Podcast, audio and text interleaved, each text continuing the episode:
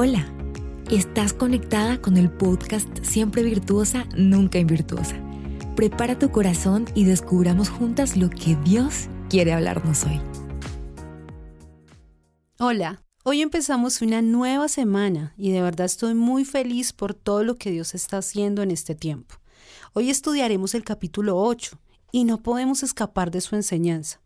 Uno de los títulos de este capítulo es La sabiduría se elogia a sí misma habla que de la sabiduría es el mejor fruto, que es más valioso que las piedras preciosas.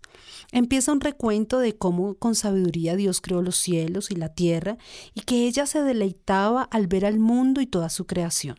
Pero me encanta cómo termina este capítulo. En el verso 34 dice, Bienaventurado el hombre que me escucha, velando a mis puertas día tras día, aguardando los postes de mi entrada porque el que me halla, halla la vida y alcanza el favor del Señor. Pero el que peca contra mí, a sí mismo se daña. Todos los que me odian aman la muerte. Como les había comentado en el primer día, la sabiduría es la forma correcta de actuar, pero también es las habilidades otorgadas por Dios a las personas en todos los aspectos de la vida, conocimiento y comprensión para decidir rectamente. Algunos la definen como el discernimiento para saber elegir entre el bien y el mal. La sabiduría no se obtiene de la noche a la mañana, es un trabajo de toda la vida. Pero, ¿cómo obtengo la sabiduría? En el verso 17 de este capítulo dice, Amo a los que me aman y a los que me buscan con diligencia me hallarán. Cuando la busco intensamente, aquí está hablando de la sabiduría. En la vida podemos admirar a muchas personas por su estilo de vida, por sus libros, por alguna habilidad que tienen, y cuando queremos saber algo de ellos, eh, lo que hacemos es seguirlos, entonces buscamos sus perfiles y conocemos todo sobre ellos. Queremos saber y saber más de esa persona, cómo se viste, qué dijo, qué hace en su vida cotidiana. Pero, ¿qué tal si lo que más admiremos sea la sabiduría? La necesitamos tanto no hay día en nuestra vida que no necesitemos de la sabiduría. Como mujeres nos ahorraríamos muchos dolores de cabeza si actuáramos con sabiduría. Tengo a mis hijas y las amo con todo mi corazón. Ellas están creciendo en un ambiente de amor, de temor de Dios, pero en serio, a diario necesito sabiduría. Cada día nos enfrentamos a nuevos desafíos. Debo tener un trato con Hannah, que es la mayor, y otro totalmente diferente con Valeria, que es la menor. Aquí necesito la sabiduría. En mi relación con Julián, nosotros tenemos una relación muy bonita, donde hay amor y respeto siempre, pero te aseguro que cada minuto necesito sabiduría para que nuestra relación sea estable.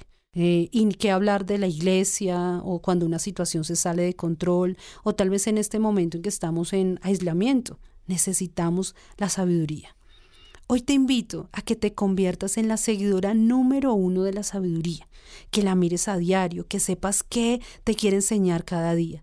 La gran diferencia de seguir a la sabiduría es que cuando tú sigues a una persona, ella no te da nada, pero cuando tú sigues la sabiduría, ella te da inteligencia, te da conocimiento, te da discernimiento, te da dirección.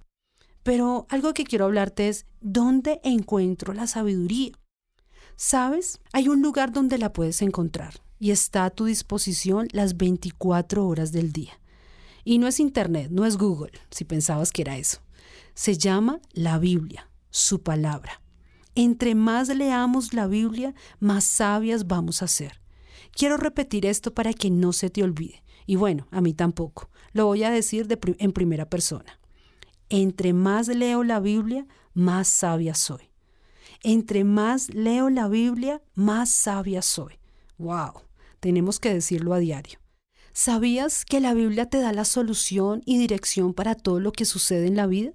No hay nada que te pueda suceder que la respuesta o el camino a seguir no lo encuentres en la Biblia.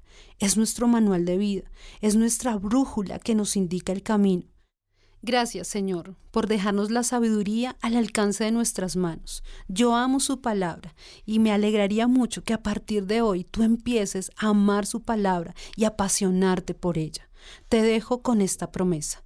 Quien busca la sabiduría, la hallará ella se dejará hallar por ti y alcanzará la vida y el favor del Señor. Y no hay nada mejor que tener el favor del Señor en nosotras. Gracias por haber estado conmigo hasta hoy. Esta semana que iniciamos será de grandes desafíos. Mañana nos escuchamos. Gracias por ser parte de esta gran aventura de cambio. Dios aún tiene mucho más para nosotras. Conéctate diariamente con nuestro podcast.